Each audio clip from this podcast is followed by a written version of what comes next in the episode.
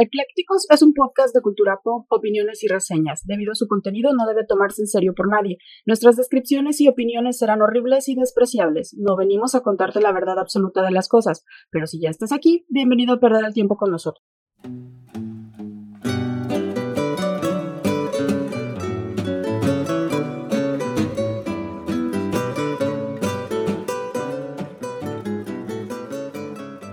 Hola, ¿qué tal? Bienvenidos de nuevo a un viernes, viernes de Eclécticos. Este es su podcast favorito en donde hablamos de todo sin saber de nada. Nos presentamos como todos los viernes de estos lados de los micrófonos. Yo soy Clau. Y yo soy un ajolotito que le gusta. El mambo. No, el lirio. Un ajolotito que le gusta el lirio con todos sus compas. Sale a las pasear. ¡Uh! demandas, las demandas. Ah, para que vean, ahora no fue la gatita, hoy fue el ajolotito que le gusta el lirio.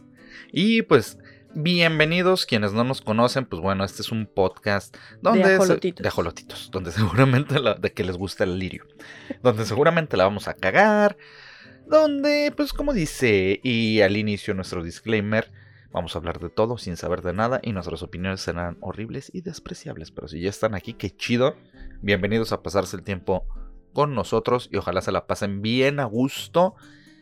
Nosotros nos la pasamos bien a gusto. Yo quiero mandar rápido sal- Punchis, pinchis. Yo quiero mandar rápidamente saludos antes de empezar este episodio eh, que yo tengo pendiente Esteban Corona y por favor les recomiendo que escuchen su podcast 3 de lengua. También lo encuentran en Spotify así 3 de lengua. También hablan de muchas cosas Ah, muy bien. y está, está Sin saber de entretenido. nada. No, ellos sí le Ah, saben. ellos sí saben. ellos sí Ah, le saben, más o menos. Y si no lo, lo fingen muy bien, ¿eh? Hasta eso. Lo, es lo- que dicen por ahí, di algo con mucha seguridad y te lo van a Ajá, creer. sí, hasta que, hasta que te lo crean. También a Andrés Cova hasta Costa Rica y a Adriana Corona que no nos ha dicho qué pasó. Si ya se fue a Inglaterra, Yo quiero saber si si ya trajo sus moneditas de Chabelita, la tumba de Chabelita. si ya la orinó. Si ya fue. Fíjate que Yo le encargué hoy, que lo hoy llegué, te lo juro que llegué y dije a internet, muéstrame la foto en donde la reina Isabel está partiendo un pastel con un sable. Ok, Sí, y, y lo busqué y fui feliz un momento. Fue, muy lindo. porque tú la veías como una Es abuelita. que era, güey, ella podía partir pasteles con espadas si quería. Ay, yo los puedo parar. ¿Y dónde se sentaba? Qué bonita. Si se comía el pastel, ¿dónde se sentó? Qué bonita. ¿Cómo? ¿Qué tiene? No entiendo. Luego te digo por qué. Ay, Nuestra ¿me estás audiencia-? Nuestra audiencia ya debe haber entendido el por qué si se comió el pastel en no. dónde se sentó. No, no, no. Entonces ahí díganle a Clau que no, no le agarró la onda. Es muy Con inocente. Chabelita no juegues, por favor. Es un tema sensible. todavía. Todavía lo tienes ahí. Ahí está. ¿Todavía está sensible ese tema? Así es. Pobrecita. Y pues gracias por estar aquí. Saludos a todos ustedes. Eclécticos está buscando un nuevo presidente o presidenta porque ya nos tienen muy abandonados. Sí. Así bueno, es que. eh, vamos el, a- el- el- ¿cómo va? Este, si es así por jerarquías, pues este. Hoy le toca Zaira. Zaira, ajá. Vamos, Zaira estamos. tiene que sacar No se ha reportado la casi, güey, la presidenta, oye. Hay que. Vamos a hacer este. Tryouts, pruebas. A ver, así. Pues podría ser Chuyito. Ajá, o sea, está, está Zaira y luego Chuyito. podría ser. Y luego Andrés, Andrés, Andrés, Cova también está ahí, podría son los que están bien al este, pendientes. este, También eh, Eduardo de Santiago Eduardo está de al pendiente. Sí, aunque si le dejamos a, a Pau, Pau hace unas ilustraciones también bien chingonas, entonces podríamos abusar de ella. ser. Saludos a mí, a Pau. Y pues estamos en este bonito día, vamos a estar hablando de algo muy bonito, de... ¿Qué iba a ser? Pues vamos a hablar de leyendas de una alcaldía antes, llam- antes, llama- antes, Llamada. antes llamadas, porque tenían huevos. Antes llamadas al- eh, Delegaciones. delegaciones. Ajá. Y, oye, por bueno, cierto. es que a ver, espérate. Espérame, espérame. Te- te- estás divagando otra vez espérate, un montón. espérate. Día Internacional de. Ah, Día Internacional de las, de las juezas. ah. Y esto no lo entiendo. Día Inter. Día de Mario. ¿De Mario? Ajá. O sea, de los Marios. De Mario Bros. Ah, ¿de Mario Bros? Ajá. O sea, El- del juego. cada 10 de marzo personaje. se festeja a Mario Bros. Ajá. Y es. ¿Por qué? ¿Es su Porque es el resultado de Mario, Mar 10. y 10. Ajá. Mar y yo. Güey, y es por que eso. eso está como Pues el... es como el de May the Fourth. Eh, justo eso te iba a decir, o sea, May the Fourth. Ajá. Está más chido. Bien. No me importa. Está bien. El día de Mario. Lo tomo. Se me hace muy tonto, pero lo tomo. Ya. Bueno, y sí. todos los Marios, ¿no? No, nada más Mario Bros. Oh, pues. No más a Mario Bros. Porque es Mar y yo. Entonces ya. Mm, Bueno. No quiero más. Con eso me doy. Y Estabas diciendo así antes de que te interrumpiera. Sí, es que estabas divagando mucho. O sea, Siempre hay, hay gente en- que no es de Ajá, México, sí, que a lo ah, mejor nos está escuchando Ajá. en la Guyana francesa. No, todavía, no. Todavía no. Pero bueno, para los que no sepan qué es un Xochimilco, ¿verdad? ¿Y con qué se come? Xochimilco es, eh, como estaba más o menos divagando Mike, eh, en, en tiempos anteriores, cuentan las leyendas que era una delegación Ajá. y ahora es eh, como un municipio Ajá. este, de, de la Ciudad de México, Ajá. ¿no? Entonces, este, es, es una ciudad. Uno de los 16. Es una ciudad dentro de la ciudad más grande, más hiperpoblada y contaminada. Sí. Bueno, una de tantas, ¿no? La necrópolis. Entonces, este, Xochimilco significa, este, bueno, tiene muchas interpretaciones, ¿no? Eh, pero una de las más aceptadas es Lugar de como, no, este, chinampa de flores o lugar de flores. O eh, también decían cementera de flores, pero cementera se oye muy feo para mí. Ok. Entonces vamos a decir que es, no sé, chinampas de flores. O donde hay flores, muchas flores. Donde nacen las flores más bellas del ejido. Así es, y de hecho en Xochimilco tiene particular importancia la existencia de las chinampas. Entonces, ¿qué son las chinampas? Las chinampas son como unas islas artificiales este, que se, han, o sea, se hacían desde el siglo XV o, o antes de la conquista en México, que precisamente servían para, eh, como todo eso era un lago, este, necesitaban tierra para cultivos, entonces fabricaban estas islas artificiales en donde podían cultivar algunos alimentos. No quiere decir que no hubiera más tierra alrededor, pero era una forma de tener eh, un suministro de comida más cercana. Para, para los que son de fuera, digo, muchos nos escuchan en México, pero para los que no son de México, eh, que sepan, pues la ciudad está construida sobre un lago. Bueno, Ajá. era un lago. La leyenda dice que un águila se posó No, sobre que, un- que el pueblo pidió una señal a los dioses y los dioses Les dijeron pito, les pito para todos. donde tú veas a un águila Tragándose comiéndose una, una serpiente, Encima ahí, de un nopal. ahí quiero la escuela del Incoife- no no es cierto ahí quiero la ciudad de Y Tenochtitlan donde veas cementerios vas a construir escuelas, dijeron. entonces dijeron Porque es por tradición en México. ¿por qué tan específico, no? O sea, ¿por qué no aquí donde está este nopal? ¿O por qué no acá donde hay maíz y quizá un riachuelito? No, no, no. Entonces estuvieron buscando el águila con este, la serpiente y la encontraron en medio de un lago. Entonces dijeron, me parece un lugar perfecto para hacer un aeropuerto, digo, una ciudad. Entonces ahí se fundó. Oye, pero aquí está planito. ¿Pero qué hablo en chino? ¿Qué papi? Dije que donde Los encuentres un dioses han hablado y nunca se equivocan. y no le lleves la contraria. Entonces Y si te descuidas se vuelve pajarito y que Ajá. diga paloma y en una de esas ya. te viola. Así es. Ajá, y te hace un hijo. Y le pones Chuy. Y entonces, como está sobre un lago, pues no había como mucha tierra. Entonces, estos cuates empezaron a hacer como llevar su tierrita y empezar a, a- a cultivar. Entonces no había carreteras, pero Sí. había canales. Era como Venecia. Ajá. Como la, Venecia. la Venecia Venecia. latinoamericana. Y es patrimonio cultural de la humanidad. Es, fue declarado Ajá. Patrimonio Cultural de la Humanidad En en el 1987, Xochimilco. Y la declaratoria ha estado en peligro en dos ocasiones por perderse o por deteriorarse el equilibrio ecológico y por el avance de la urbanización. Entonces el crecimiento constante de la ciudad ha estado, digamos, eh, extinguiendo lo que quedaba, ¿no? De canales y, Y por de tanta caca que le echan ahí al.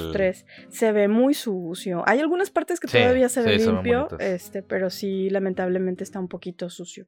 y Tiene es un caca. destino turístico muy importante para Ujú. la Ciudad de México. Sí. Muchos extranjeros van precisamente a, a subirse a las trajineras. Y las trajineras son como unas canoas Ujú. que traen de todo arriba, ¿no? O sea, traen wifi, pago con tarjeta, este, mariachi. Es bien chido porque pisto. tú vas haciendo una trajinera y de repente se te empareja otra con, con un grupo, un mariachi, y así, "Quiero que le toque. Y luego se te, se te que me empareja. que... Depende. Y luego se te empareja la señora de los elotes o la de las quesadillas. Entonces está bien chido porque van, te van vendiendo ahí alrededor. Te venden comida, te venden Ajá, pisto, sí. frutas, este, Y una mexicana que fruta vendía. este, florecitas, Sí. muchas cosas. Y los muchachos tontos se ahogan ahí.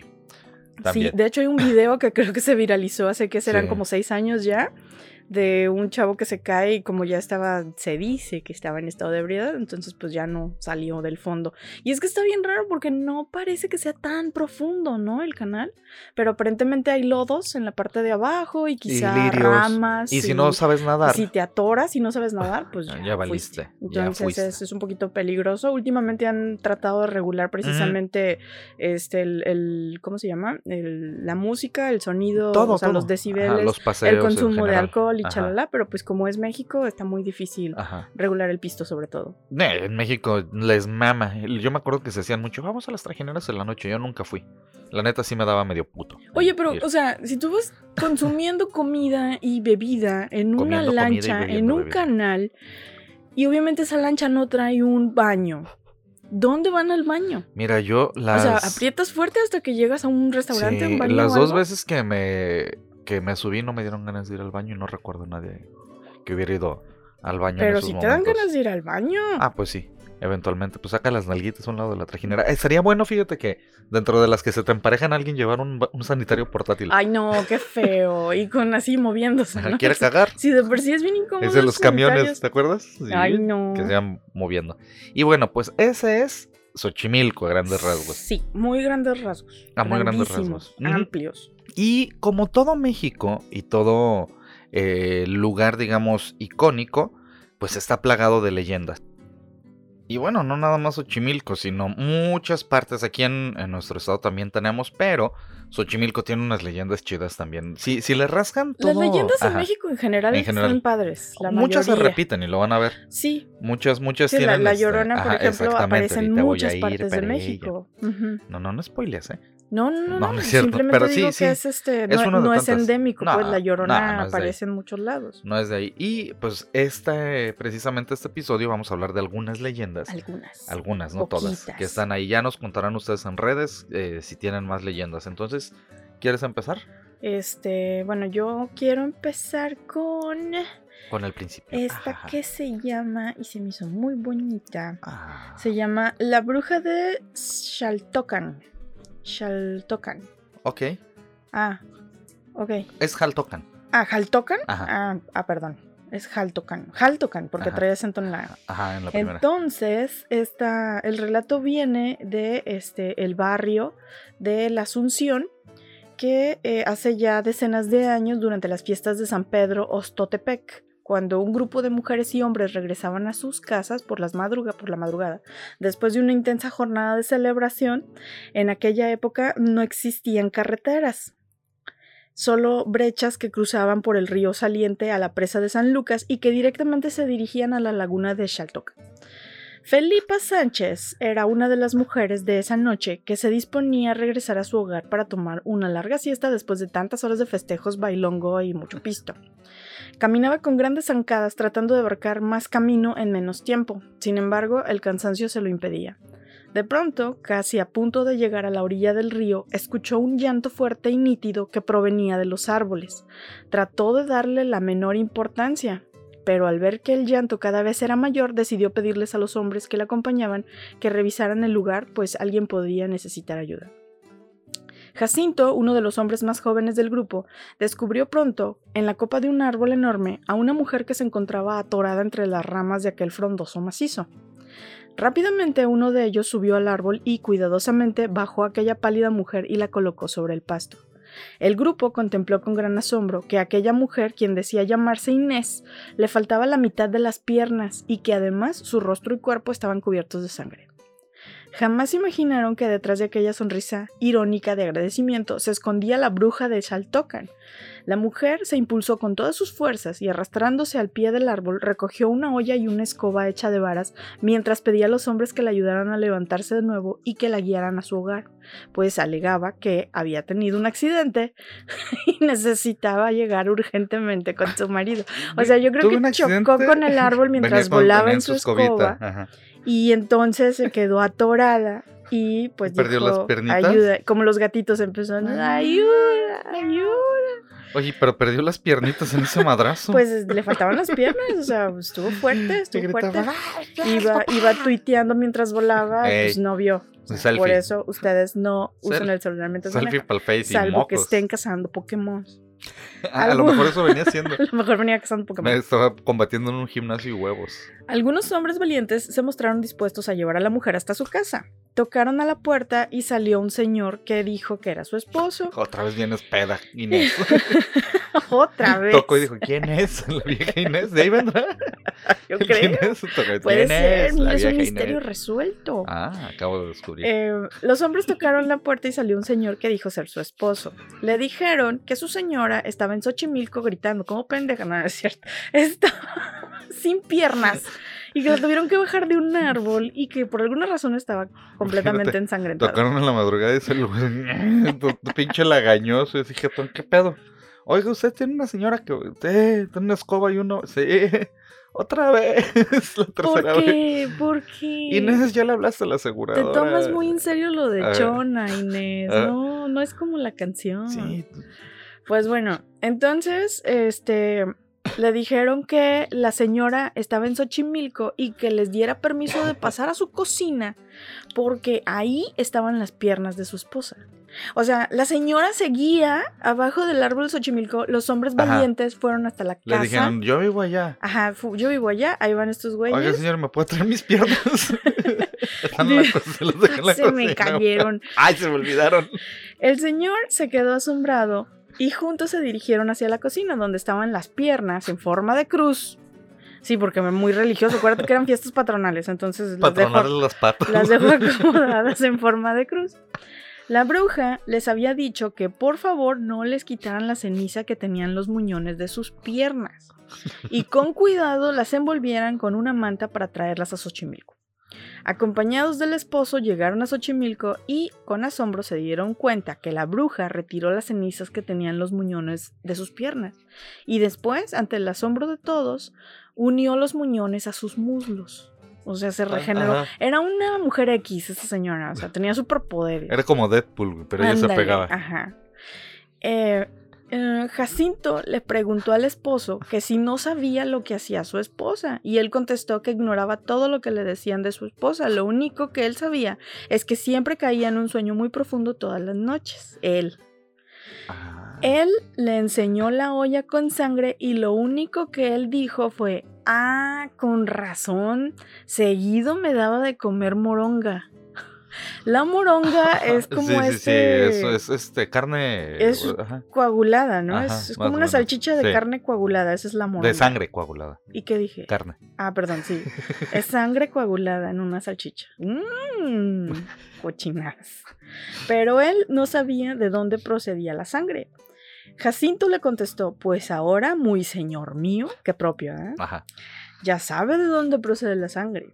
La bruja de Xaltocan saltó libre, pues no había delito que perseguir y tuvo que huir de noche con su esposo porque el pueblo de Xochimilco la quería quemar. Pues sí, güey, y todavía le llevaron sus patas, güey, y así de. Pues claro que van a decir, ¿qué pedo con esta doña, a ver, no? pero a ver, aquí varias cuestiones. Punto Un uno, chingo, güey. Un chingo de La señora no güey. le hizo daño a nadie. A, a sus patitas, no se robó a ningún No. niño, no chupó Bueno, a no sabemos de dónde venía la sangre. No importa, se la daba de comer a su esposo. Sí, el ¿A se quedó quién bien más le, le hacía daño? O sea, Toma tu no, percocet. no veo cuál o sea, es el lo, lo ponía a mimir para, para irse de desmadre.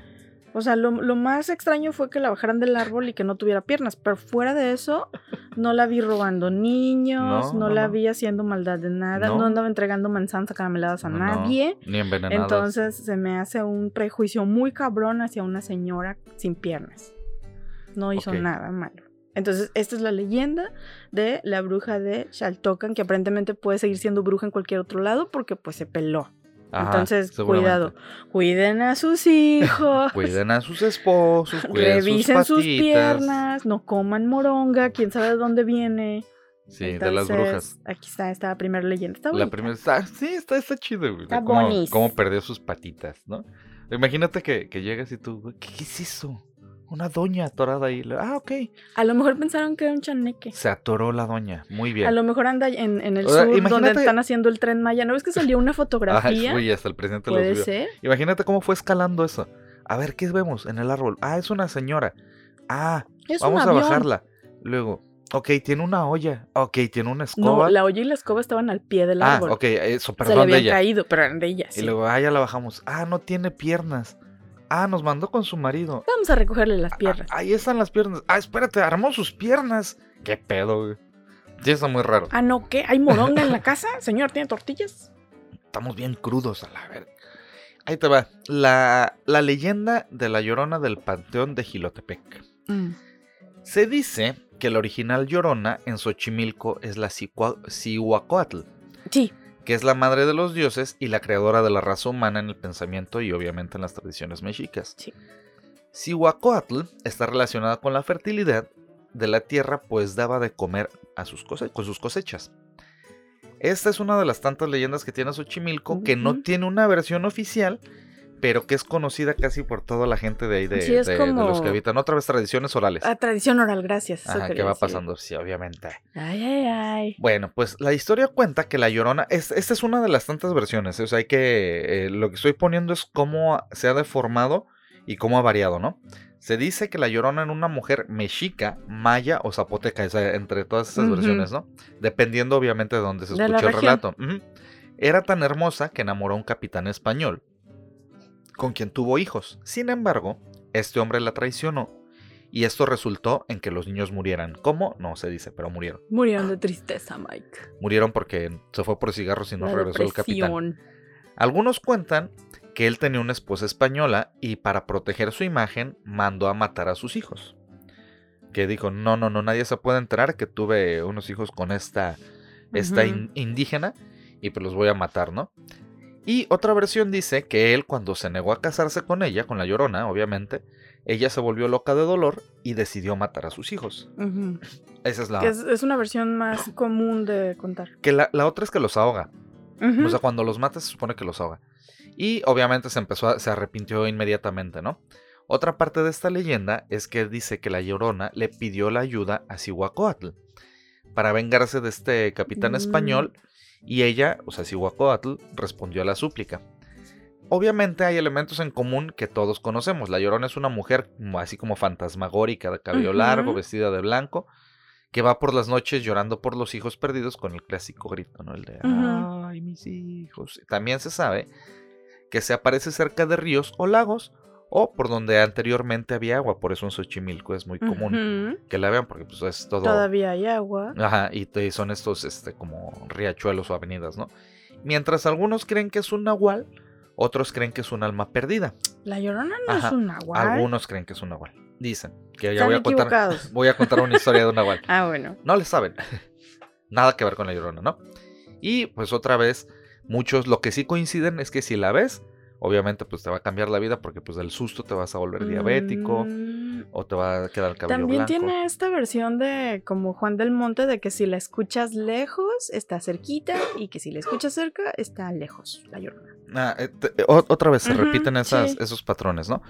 Y pues bueno, obviamente se dice que la Llorona deambula por toda la ciudad, pero que en definitiva donde más se conoce su leyenda y donde más tiene apariciones es en Xochimilco y los canales que, que tiene tiene sentido por lo del agua. Ajá. Siempre se ha buscado, bueno, más bien ella siempre como Se ha manifestado por el agua. Pero aparte el agua tiene mucho que ver con las apariciones fantasmales, Mike. O sea, es como una fuente porque fluye y fluyen las energías. Van por ahí.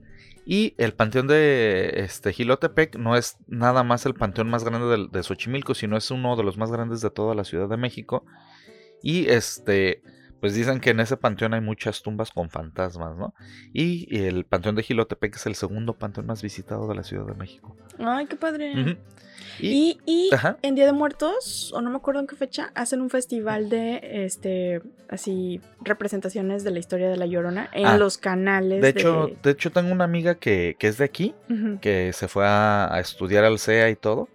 Y ella interpreta al- interpretó a la Llorona al menos Mm. hace dos años. Sí, antes de la pandemia. En pandemia ajá. pararon, pero creo que ya Sí, se está Y, volviendo. y a- hacen este, esa representación de- del cuento de la Llorona padre, ¿no? en las trajineras y todo. Nada más estar bien feo, así de, ah, ya se acabó la obra. Brianda, Brianda se llama hay que irnos caminando hasta quién sabe dónde. Eh, ya es bien noche y ahora sí te va a salir la de Y Davis. en la. Ciudad de México. Qué peligro. Ahí sí le tienes más miedo a los cacos que a la Deberían de Llorona. ponerles área de camping para que todo el mundo se quede a dormir ahí y hasta en la mañana salgan cuando ya sea menos peligroso, porque no podría decir seguro, menos peligroso. Menos peligroso. Ajá. Y cuentan muchos que no nada más han escuchado el lamento de, de una mujer en la madrugada en la esquina del panteón y la avenida Acueducto, sino que también la han visto. Varios testimonios dicen que en esa esquina muy oscura, a altas horas de la madrugada, han podido distinguir la figura vaporosa, o sea, así nada más como que se flotando, y muy blanca, de una mujer flotando y sin pies. Y entonces todos piensan que es la llorona de Xochimilco que se aparece ahí. Pero yo sí creo que los ahogó. Que ahogó sus chamacos por este señor que no se Puede quiso ser. casar. No los Hay quiso varias reconocer. versiones, no tenemos evidencias precisas de ninguno, No de tengo los pruebas. pero tampoco dudas. Exactamente. Entonces, y tiene sucursales. Ajá, Entonces, ajá. ya es, es una de las manifestaciones Es que más tienen que asustar en todo el prolíficas- mundo. Prolíficas. no, no, en todo el país. México, ajá. Bueno, ya ahora que la popularizó James Wan, Eh, ya, ya cruzó, Ajá. ya está en Hollywood también. ujú. entonces ya les puede Cotiza en dólares, la sí. llorona. ha de ser pariente de Samara Morgan, yo Puede creo. ser. Ah, se conocen de perdida. Mínimo van al mismo estilista. Cayeron en agua las dos. O sea, Ajá. tiene sentido. Usan el mismo este diseñador de, de batas Ándale. y el mismo estilista. Vera Wang. Y a lo mejor. Échale. Pues está también esta historia que también se popularizó mucho eh, ya cuando empezaron a hacer este, los blogs de miedo en YouTube, Mm, de la isla de las muñecas. la famosísima isla de las muñecas. Entre leyenda urbana, entre hecho real mezclado con Ajá. mucha fantasía. O sea, de que existe, Este, existe. No, y porque, o sea, te dan santo y seña, dirección, la isla existe, Ajá. te dan el nombre real de la persona que, de la que surgió todo el mito, etcétera, etcétera. La historia, según los habitantes de los canales de esta zona de eh, Cuemanco, se remonta a los años 50, cuando Julián Santana encontró en el agua el cuerpo de una niña flotando, obviamente ahogada, en las orillas de su chinampa y enredada entre los lirios. Pese a todos sus esfuerzos, no consiguió salvarla. Después de este hallazgo, don Julián estuvo atormentado durante las noches por los gritos y lamentos de la niña. Santana también dice que el espíritu de la niña quería llevárselo porque no pudo impedir su muerte, o sea, como un, un fantasma de niña vengativo, ¿no?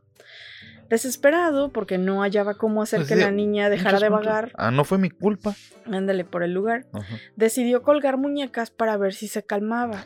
También hay una versión en donde dicen que después del hallazgo del cuerpo, a la chinampa empezaron a Ah, llegar empezaban a llegar muñecas, muñecas flotando. flotando. Ajá, entonces el señor otra. decía, ah, es que la niña de querer un juguete, o ah, a lo mejor lo mandó la niña este juguete flotando para... Entonces él las empezó a colocar amarradas en los árboles o clavadas, o, o sea, la forma más creepy Ajá. que se le pudo haber ocurrido al señor, bueno, ahí están. Obviamente como muchas de las muñecas tienen más de 10 años o 20 años colgadas, este, pues se ven bien creepy, ya no tienen ojos ni cabello, o unas están así todas sin me, brazos. me imagino a don Julián así, este, en, en la escena sentado en una mecedora, así rascándose, fumando una pipa y rascándose la, la barbilla.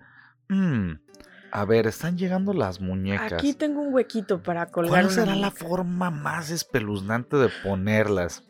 O sea, podría guardarlas y acomodar. No, no, no. O sea, podría enterrarlas junto a la niña Ajá, para que estén en su tumba. No. Podría hacerles un altar. pod- Podría No, quemarlas para puri- purificarlas con fuego. No. Creo que amarrarlas y clavarlas va a ser Sí, lo mejor. creo que Sí. Hacerlas nidos de bichos y de arañas es la mejor opción. Sí, sí, eso es lo que voy a Soy un hacer. genio. Sí. Él decidió colgar muñecas para ver si la niña se calmaba o el espíritu de la niña.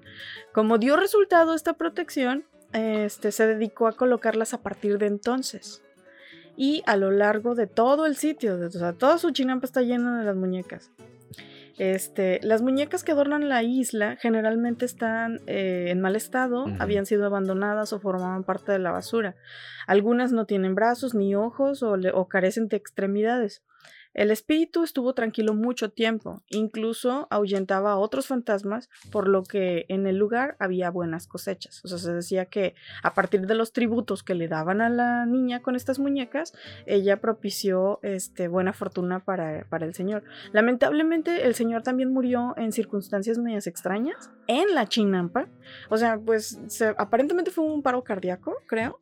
Este, pero sí se, se desconoce exactamente, bueno, al menos en la historia que encontré, las causas precisas. Como la historia oficial, Lo, ¿no? lo más seguro es que sí existe una versión, porque incluso el hijo creo que es el que continúa la tradición Mm. de, bueno, este, cuidar la chinampa y estarla llenando de más muñecas. Y también hay muchos turistas que van y, y se quieren llevar algún souvenir de ahí, se llevan una muñeca, o al contrario, llevan una muñeca y la amarran también, o sea, como que, como si hicieran falta más muñecas en ese lugar, ¿sabes? Y aparte hay muñecas muy feas. Bueno, Sí, la, la no. mayoría es como la, la típica muñeca de carretón de basura así O- o despelucada esas y con los ojitos sumidos. que vendían en los 70s, que ya es que medían como 1.20, Ajá. 1.50, que eran casi de la estatura de una niña de 7 años y que caminaban solitas. Ha- También hay Hagan de, de, cuenta Bebote de Toy, Bebote. de Toy Story 3.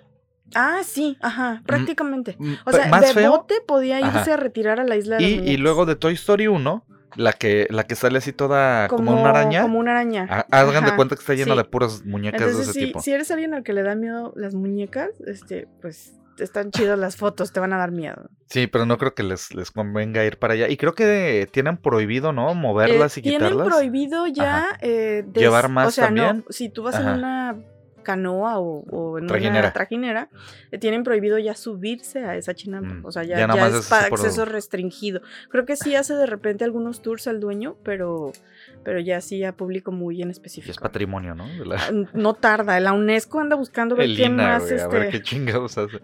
Ah, ¿qué no pueden hacer nada. de Lina yo? Conserven las muñecas. Pinchina, güey. Pues mira, si es de los años 50, para el 2050 ya podría más o ser, menos puede ser patrimonio patrimonio. cultural. Así Ya es. casi, 30 casi. años más. Mm, 27 años más. 27. Ya, tantito más. A lo mejor no nos toca, pero pues ahí va. Y ahí te va. Esta es la leyenda del Nahual Burro.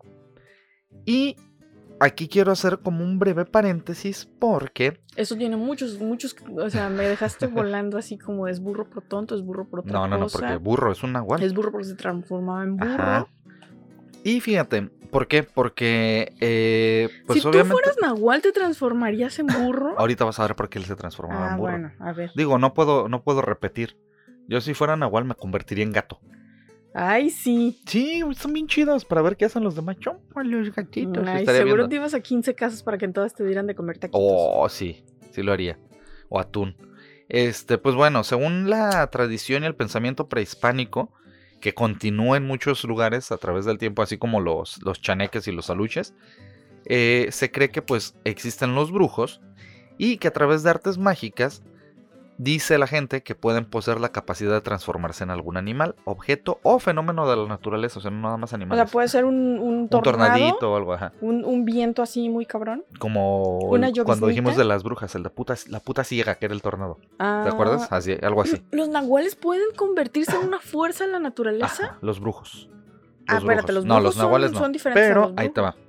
Hay una definición que aquí, por eso quiero hacer el paréntesis, porque yo creo que tenemos que dedicarle un episodio a Jacobo Greenberg. Ah, Sabludovsky. No, Jacobo Greenberg. Ah, Greenberg. Eh, este cuate que fue un neurofisiólogo que desapareció, si te acuerdas, Sí. y, y, y, y- y- ¿Era que, nahual? que apenas me enteré que es hermano de Ari Telch. No. Ajá. Jacobo, Jacobo Green. Greenberg. ¿Pero por qué se pillan Ay, diferente? Porque pues, es como Emilio Esteves y Charlie Sheen. No, Ajá. ¿me lo juras? Sí, apenas me enteré. Pero, que Jacobo o sea, Greenberg era- prácticamente Jacobo podría ser el papá de Ari Telch, ¿no? Entonces, ahí andaban en la edad. No. Ahí, apenas me enteré. ¿Qué, Bueno, ¿Qué? Jacobo Greenberg Notición. era un neurofisiólogo que se supone que descubrió cómo salir de la Matrix. Está bien chido, por eso les digo, algún momento tendremos que tocar un A tema lo mejor se desconectó de la Matrix. en, en específico. Y él definía al Nahual como el hombre de conocimiento por excelencia. Posee el poder y conocimiento que le permiten ejercer un control sobre la materia, sobre la mente o sobre ambas. Así los definía. Entonces, con esta definición de Jacobo Greenberg, pues bueno, sabemos que los nahuales se convierten en animales. Y según el Códice Borgia, son criaturas que pueden cambiar su forma física y transformarse en cualquier animal. Obviamente desde tiempos de antes de la conquista se les tenía temor a los nahuales, aunque también pues tenían cierta fascinación. Según un sitio que se llama Cuéntame Xochimilco, hay una leyenda que hubo una vez un habitante de, de esa región que, ayudado por un nahual, pudo empezar a hacer dinero. Este hombre era muy pobre hasta que un día su amigo Nahual le ofreció un trato. El Nahual le dijo a su amigo que lo podría ayudar, y la instrucción que le dio fue que lo visitara en la noche y que viera lo que viera, no se espantara. Dijo, o sea, ven, Ajá. ven, vamos a vernos en la noche, pero lo que veas, nada más no te paniques, ¿no? Ok. Más tarde, cuando llegó este cuate allí con, con el Nahual, se convirtió en burro enfrente de sus ojos. Le dijo que fueran a la milpa para que lo cargara a él de maíz. Al burro. Ajá. O sea, la Ah, Nahual ok. hecho burro que lo cargara de maíz. La única condición que el nahual le puso fue que por ningún motivo lo fuera a maltratar, pues eso le dolía. Ya es que a los burritos le suelen pegar para, Sí, para no que les avancen. peguen. A ningún Aparte animalito. están en peligro de extinción ya. Entonces le, le dijo, ok, nada más, no me dé muy duro, compadre. Le dijo, eso no me duele. Suavecito. Suavecito para que me lele. Cárgame, cárgame mucho maíz pero no me pegue. Me lele. Después de cada jornada recogiendo y cargando maíz encima de su amigo Nahual, este hombre vendía el cargamento y así fueron regresando muchos días más hasta que por fin pudo hacerse de su, de su dinero. O sea, básicamente este güey se robaba el maíz. Ajá. Iba a las milpas con su amigo Bueno, los Nahual. dos, ¿no? Ajá. Ajá. Y le ayudaba. Cuenta la gente que sí sabían que este cuate era Nahual y que se estaba llevando el maíz, pero que jamás pudieron comprobarlo. O sea, decían, sí sabemos y tenemos la... Pero no tenemos pruebas. Ajá, no tenemos pruebas, pero sí, sí es Nahual. Y se roba el maíz. Se está robando el maicito. Entonces el, el cuate este, hacía eso de transformarse y "Va- vámonos, llevamos maíz, me cargas, así tienes forma y lo vendes. Porque pues acuérdate que también comprar un burro era una... Pero piensa Una en la pobre persona que estuvo cultivando ese maíz y estos güeyes robándoselo. Ajá, O sea, ni, ni siquiera le dejaban así como Robin Hood su monedita Una que nota. le tocaba. te debo. O te debo. Te debo, Algo. te debo ocho mazorcas, ¿no? Nada. Pero pues si era Nahual, imagínate, métete. Un día se convierte en jaguar y Sí, puede ser, puede ser peligroso. llega, y se- llega emputado y dice, a ver, ¿qué está pasando?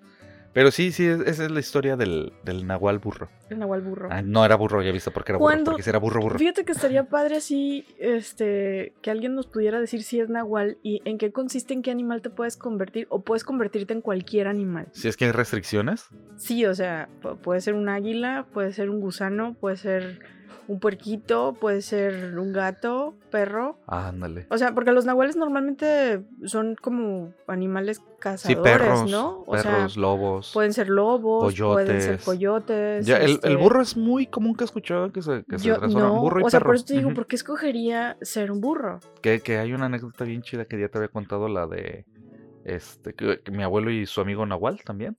No me acuerdo, ¿No? ¿Nunca te la conté? no me acuerdo. Ah, voy a aprovechar el, tiempo. Esa historia está chida. se supone que él contaba que tenía un compadre y que le decían que no se juntara con él porque era Nahual. Ajá. Este, e- esto en la Ciudad de México, pues estoy hablando de que habrá sido los 40 por ahí más o menos. Para que te, te imagines, ¿no? Más o menos cómo estaba el rollo. Y eh, a él le gustaba mucho ir al billar a jugar dominó. Entonces Ir había. al billar a jugar Ajá, sí, dominó. En los billares podías jugar dominó. Pues sí, pero si tenías las mesas de billar era es que no le gustaba. Cuando eres malo para el, para el billar, pues no. Ok. Entonces, ¿recuerdas tú que en esas épocas había como Sí, es que ciertos, ciertos toques de queda? ¿Sí te acuerdas? tú? Sí, sí, sí. había toques de queda, entonces salían los gendarmes que eran los policías.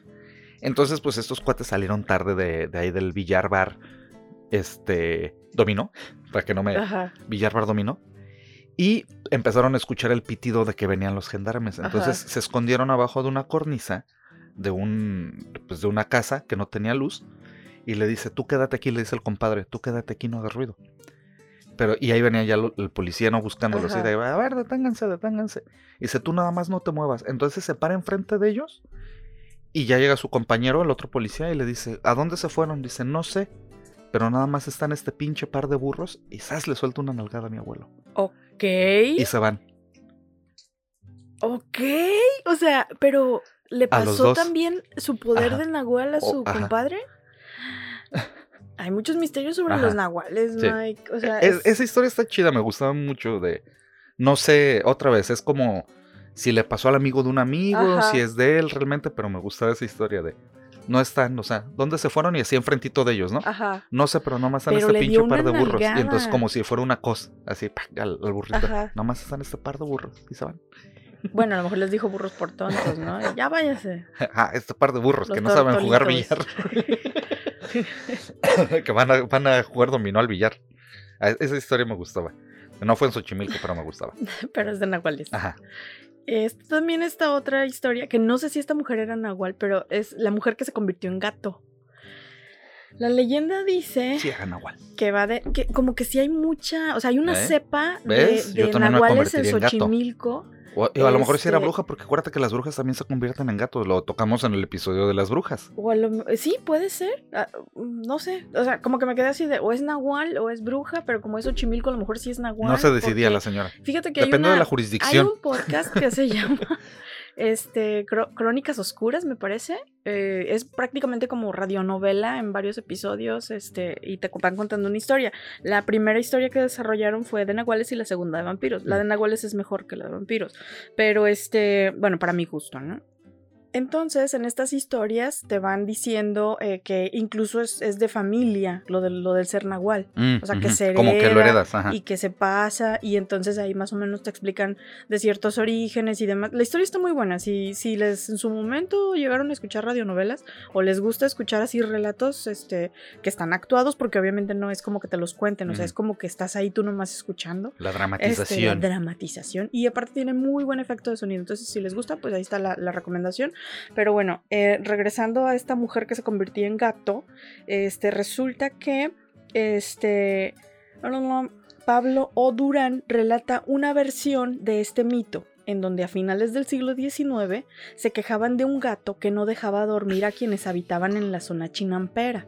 Y es normal, los gatos gritan y, hacen ruidos y a veces lloran como bebés, o sea, no los culpo pues por estar molestos por escuchar a un gato, pero no les hagan nada a los gatos, ¿me oyen? Y cuentan que el gato se la pasaba brincando por los techos, motivo por el cual decidieron cazarlo.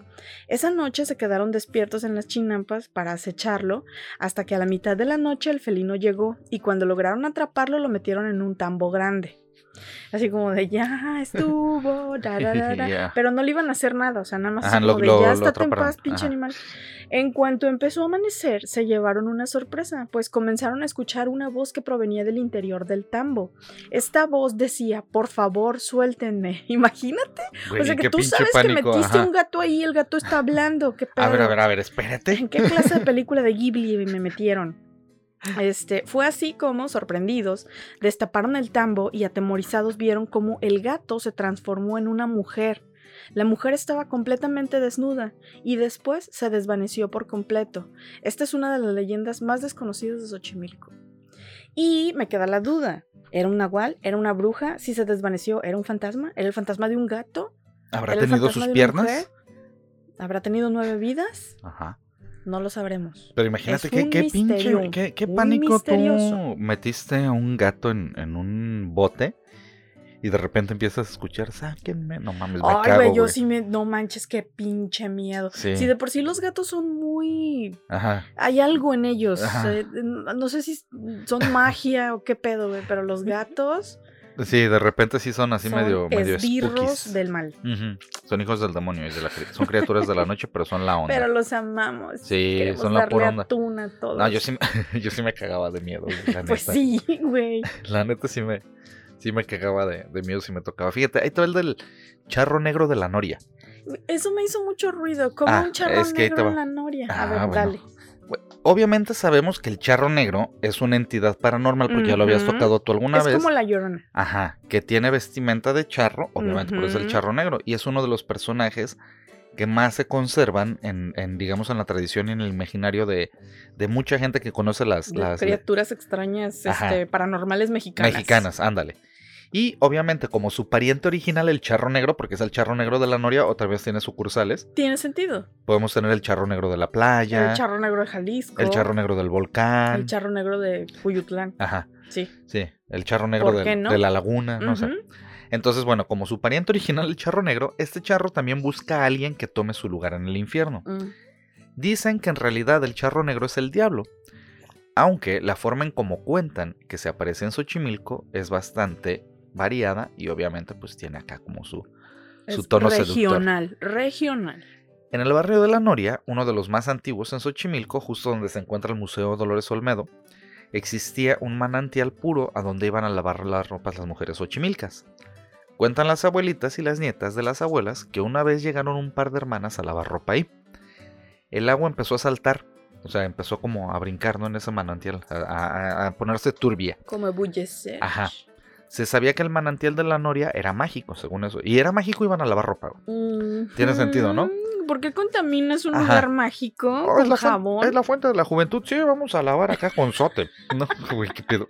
Güey, era una fuente de agua, no los culpes. o sea, Güey, pero sí, no, no, no te pases sí, no, así no de. tiene sentido, Ajá. pero bueno. Era un lugar mágico, iban a lavar ropa ahí, ¿no? Pinche gente. Este, pero esta aparición cambió todo, porque ante las hermanas se apareció un hombre vestido de Catrín que empezó a piropearlas y quererlas conquistar. Uh. Así de te la voy a llevar al. Yo me la llevé al río pensando que era mozuela. Y es que era muy común que se la robaran en el río, Mike. Ajá, y ella dijo: No quiero tu piropo. Quiero lavar mi ropa a gusto. Ah, ya. Sí se enojaron ellas. La- Sí, se sí, molestaron también. las hermanas y le pidieron que pues que se fuera, ¿no? Que dejara de estar chingando ahí. Como respuesta, este Katrina empezó a reírse muy fuerte. Más molestas aún, le arrojaron, le arrojaron perdón, el agua con una jícara en la cara. Y el agua se transformó en un arco iris alrededor del Katrina, a lo que gritaron: ¡Es el diablo! Porque un arco iris es del diablo. Tiene sentido, ¿no? No. O sea, imagínate, está el Catrín, le echan, toma, güey, ah, sale un arcoíris, ah, es el diablo, ¿no? Es la reflexión, ¿no? ¿Por qué el arco iris?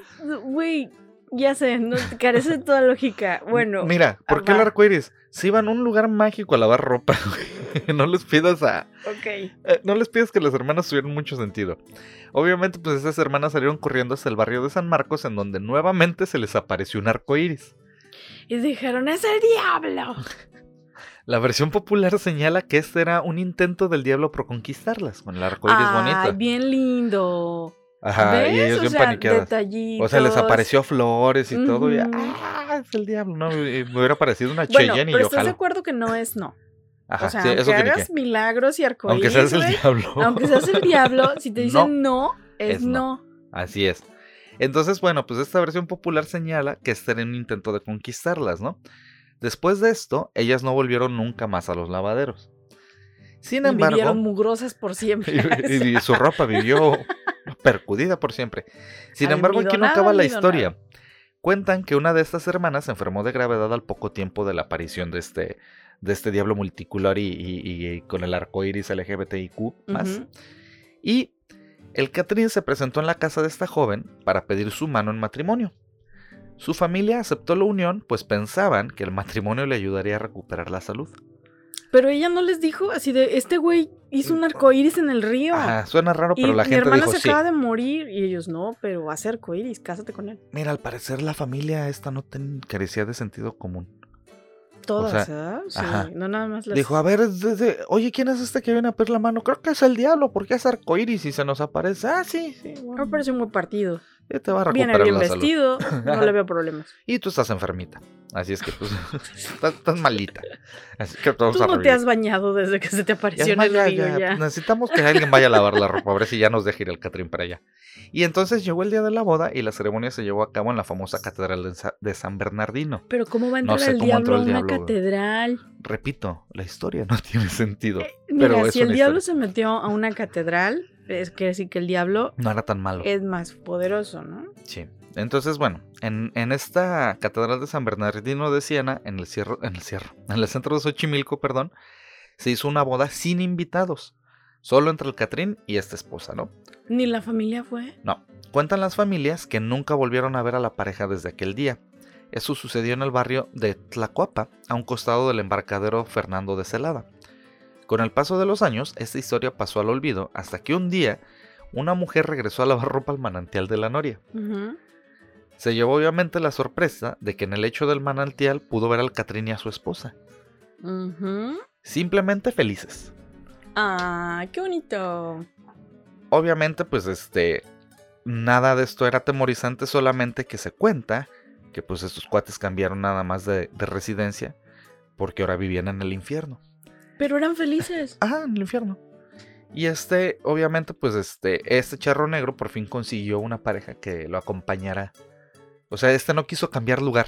Pero era- eso nada más quería una estado, pareja. hubiera estado padre que, la, eh, o sea, que se convirtiera en la charra negra.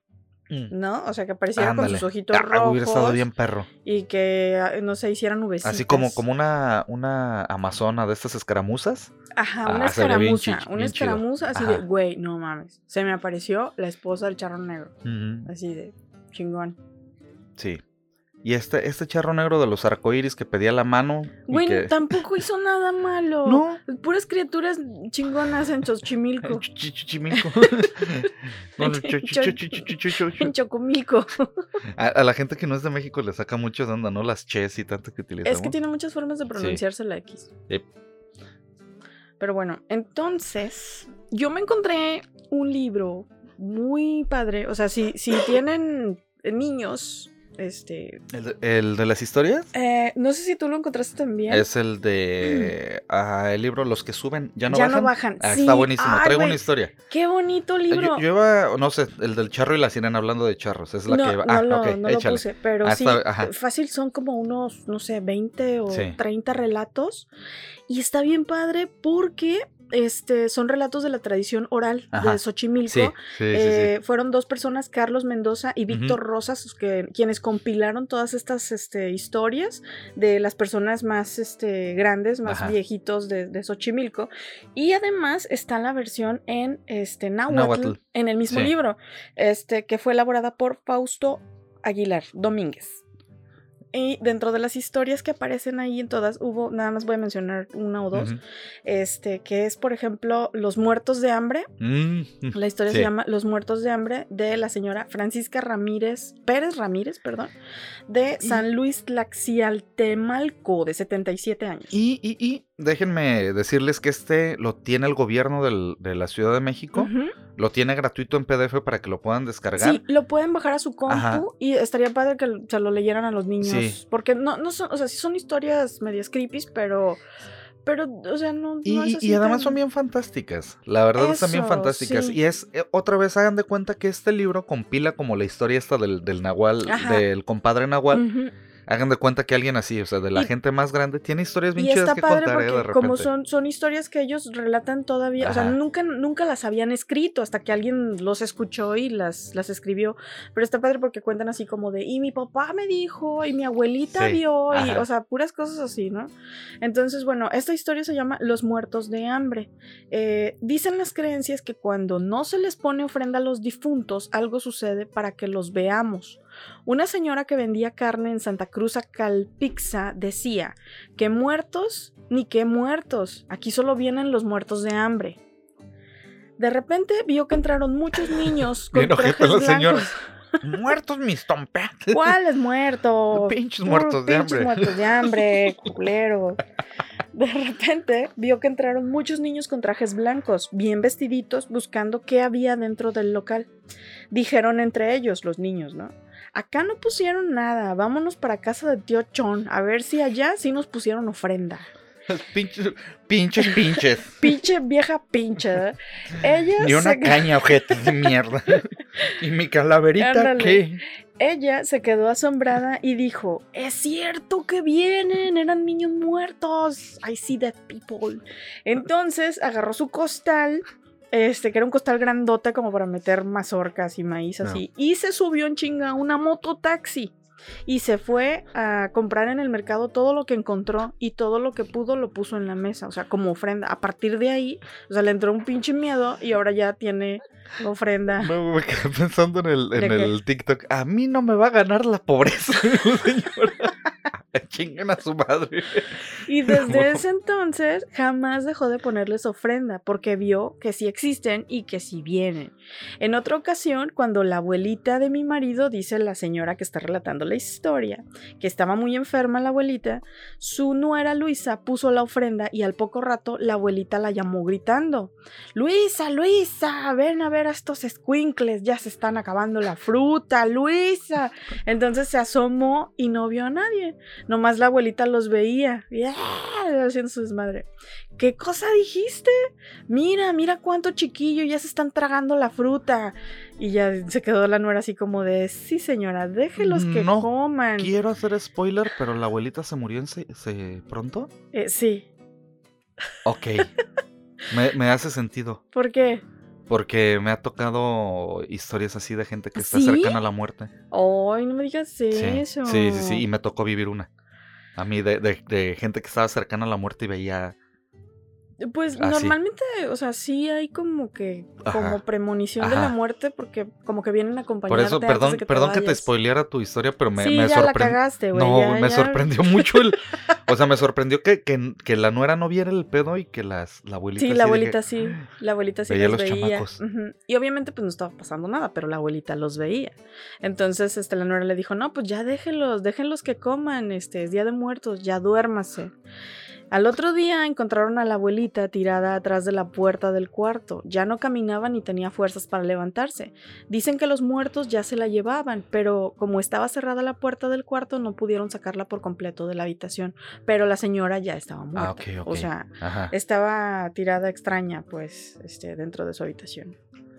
Güey, qué loco. Sí. Los muertos de hambre. Y la señora ahí quejándose. ¡Ay, se están comiendo mis berenjenas! Pita mi cerca. Oblígame. mis latas, Juanita, mis manzanas. En ese mismo libro, otra vez se llama Los que suben ya no bajan. Hay una historia de Antonio Bastida Cortés. Este señor es de San Esteban de Pampam, de 78 años el señor. Y se llama El Charro y la Sirena. Mm. Y cuenta el señor este, Antonio Bastida. Cuando era niño, todos en el barrio teníamos nuestras casas humilditas. Mis papás se dedicaban a criar sus vaquitas y cuidar sus chinampas.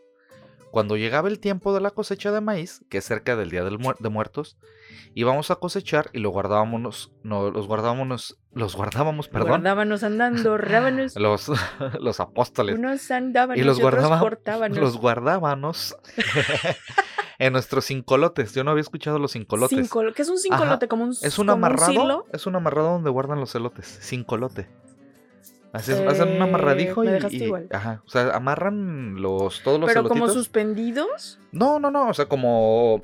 mm, como cruzados. Ya ves como. Ah, como, como los tiras. arquitos que hacen en ajá, el Día de ándale, ajá. Ah, ok. Y entonces, bueno. Este, cosechaban y guardaban todo en, en esos cincolotes, ¿no? Y para hacerlos, se cortan en las chinampas unas ramas delgaditas, como de 10 metros de largo. O sea, delgadas pero largas. Como ¿no? de carrizo. Ajá, luego se entierran en forma de cuadro, se les pone una base de madera al centro Ay, qué complicado procedimiento. y se les hace una especie de guacal arriba. Cuando ya está hecho, ahí se ponía el maíz, ¿no? En una ocasión comenzó a llover en la noche. Nos dimos cuenta porque el techo de la casa era de tejamanil y se escuchaban las gotas.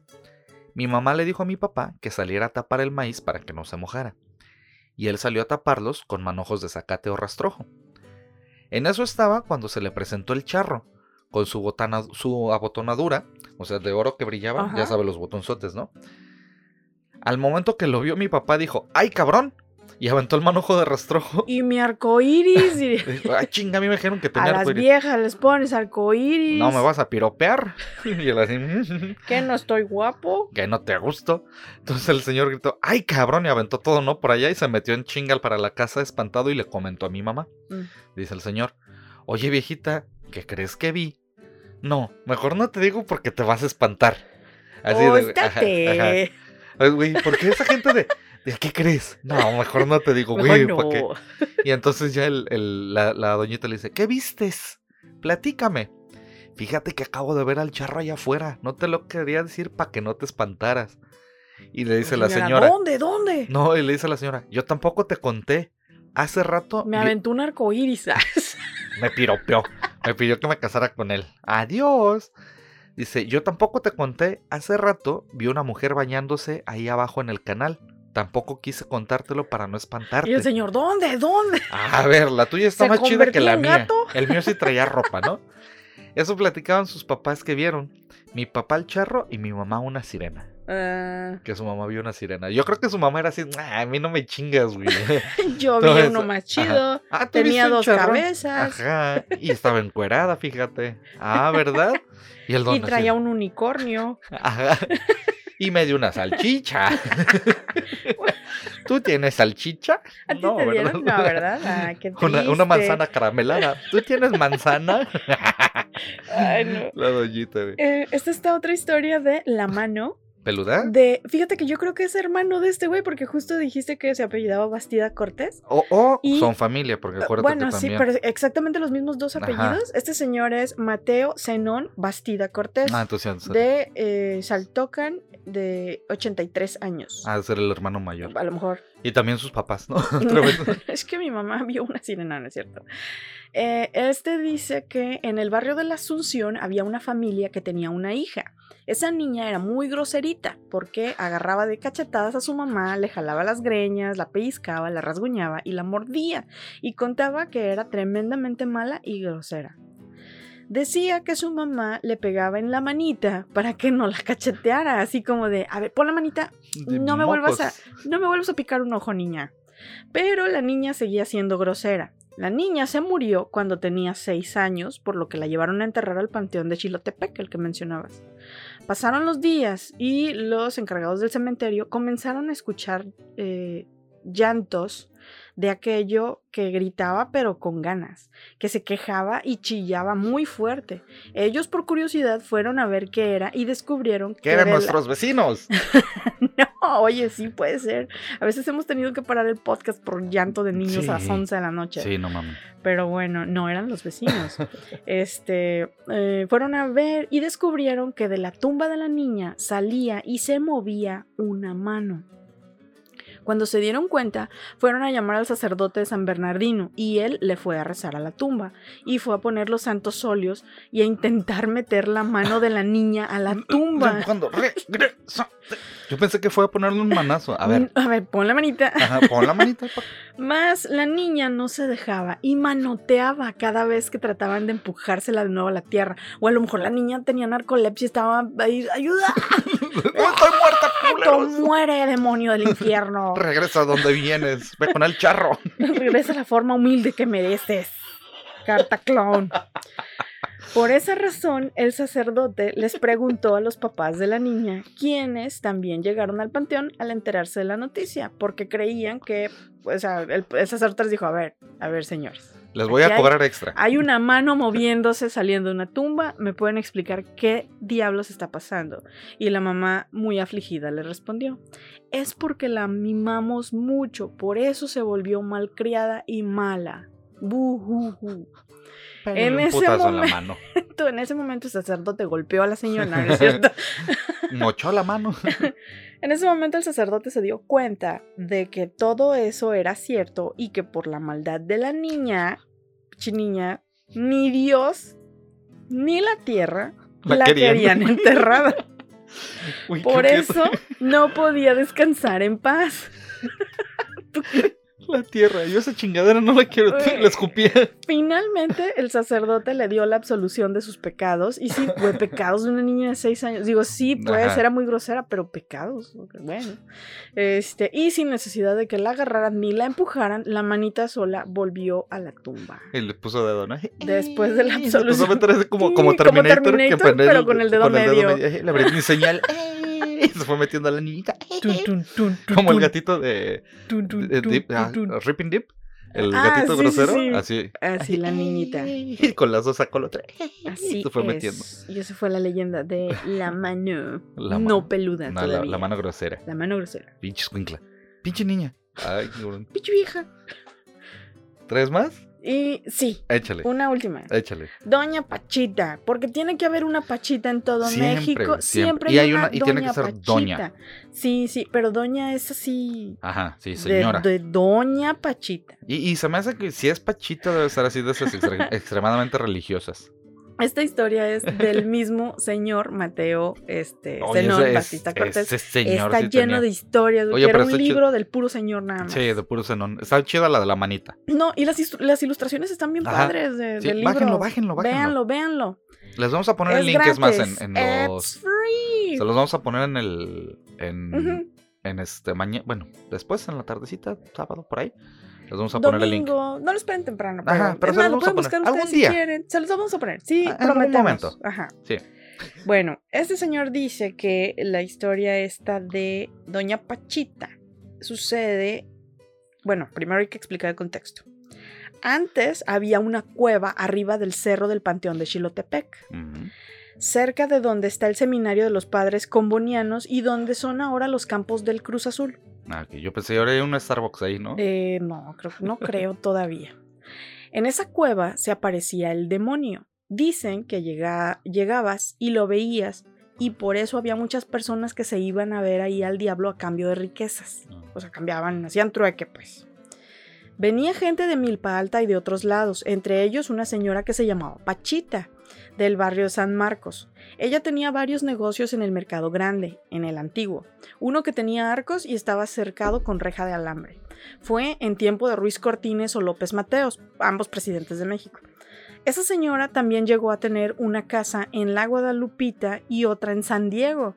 Dicen que cuando se vendió al diablo, en su casa de San Marcos comenzaron a llegar carretas en la noche.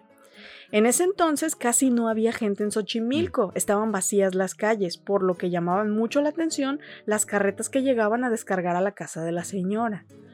Estaban repletas de costales de semillas de frijol, haba, arroz, garbanzo y muchas cosas más. Fentanilo. Puede ser. Antes de venderse, la señora estaba bien amolada. Siempre andaba con sus enaguas todas descoloridas y remendadas. Su casa era de madera y ya cuando se vendió se hizo de varios puestos en el mercado que en aquel entonces eran tendidos de plástico o tarimas sobre los cuales se ponían las mercancías. Una Silverado polarizada. Empezó a llegar en su, en su Homer la señora y de puro vender frijol dijeron, hmm, está raro. El SAT le llegó. Ah, no es cierto. una noche la señora preparó una gran cena en su casa de San Marcos para honrar al diablo y a sus ayudantes. Dicen que en esa ocasión llegaron muchas carretas que mientras andaban iban sacando chispas de las llantas. A lo mejor ya no traían llanta. Ya las había era el tuneado. puro rin y Era como esos rines que giran. Ándale. Ya la doñita y acá con el. llegaban con este corridos tumbados. Ah, la señora, traemos tostón. No sé, no me sé ningún corrido Granadas ¿qué de fragmentación.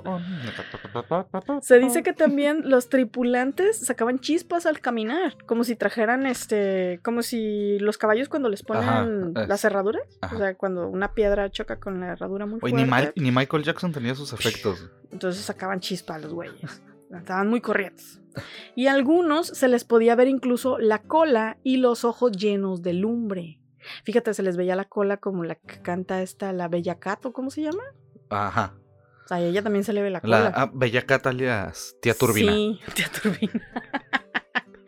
Pues bueno, todos estos invitados entraron a la casa de Doña Pachita mientras esperaba a que estuviera lista la mesa y cuando por fin estuvo todo listo en el comedor, los diablos intentaron pasar a sentarse, pero comenzaron a gritar.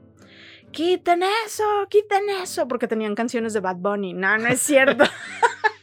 Dijeron, quiten eso, ¿por quién puso esta maldita sal en la mesa? Porque ya ves que la sal se supone que... ¿Quién puso a Natael Cano? este güey Yatra, ¿no? ¿Cómo se llama? Ah, Sebastián, Sebastián Yatra. Yatra. ¿Quién puso a Caloncho a la verga?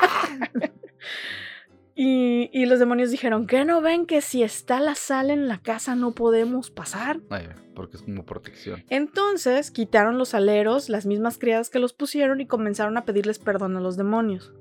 Mucha gente de Chaltocan, la Asunción, San Marcos, San Juan y Caltongo se vendieron en esa cueva. O sea, como el caso de Pachita, hubo muchos otros más.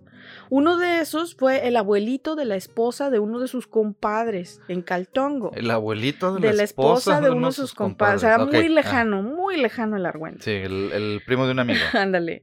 Dicen que él se vendió para que sus chinampas produjeran mucho.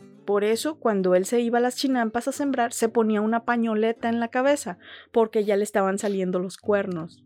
A perro.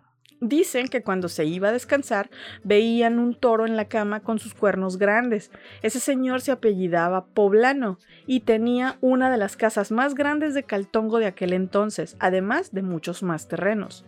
Cuando se murió, no apareció su cuerpo, nomás le echaron piedras al ataúd para llevárselo a sepultar.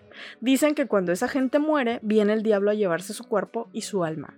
Y había, encontré una historia, complemento adicional de esta, en donde incluso mencionaban que era no nada más el señor, que era toda la familia, que, ya les empezaban a salir cuernos porque todos habían hecho trato con el diablo y que sí tenían un chingo de dinero.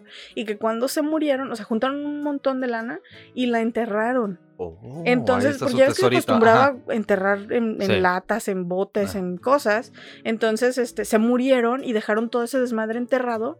Y luego, este, los terrenos los compró quién sabe qué. Y encima hicieron, este, como oficinas o una escuela. Entonces ya es imposible buscar el tesoro. el Pero, pero según, pues, la leyenda, el tesoro sigue enterrado ahí. Yo de le la llamaría- gentecita que hizo el trato con el diablo. Yo le llamaría la familia Toribio.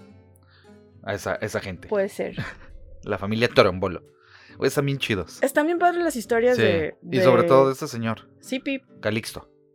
Entonces, Calixto, ¿verdad? busque. No, Mateo Zenón Ah, Mateo. Zenón, no sé por qué me fui con que Zenón, Calixto, no sé, Bastida Cortés. del señor Zenón. Están bien chidas. Entonces les vamos a dejar ese link pronto.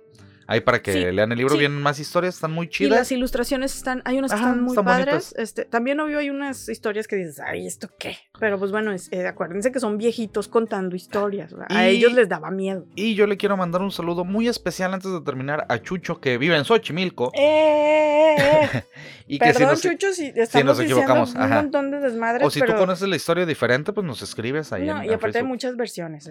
Pues fueron las que encontramos, perdón. Exactamente. Tú a lo mejor que estás ahí más Sí, cercano nos puedes decir. Ah, complementa la información. Súbete una trajinera y nos dices. Ahí en... Y ah, quiero mandar un saludo muy especial y felicitaciones a Mexican Chiquita que Sí. acaba de cumplir años Sí, señor. hace poquito y este pues felicidades. Que la pases muy bien. Muchas felicidades, Almita, ¿eh? que te la pases bien chido. Y muchas gracias a todos ustedes que aguantaron hasta el final de este episodio. Les agradecemos mucho. ¿Cuál es tu recomendación? Uy, mi recomendación es una película que está en Apple TV. Si tienen Apple TV, si no, búsquenla en internet. Se llama El Banquero. Y es una película de Anthony Mackie. Falcon and the Winter Soldier. Ajá, Eh, y sale, no sé cómo se llama, A-Train, el que sale en The Voice. ajá. Sale él también. Y sale Samuel L. Jackson. Y sale Nicholas Holt, que él hace de Nux en Mad Max. y que es. Ah, ok. Y Trae buen cast. trae buen cast. Este, la produce Anthony Mackie.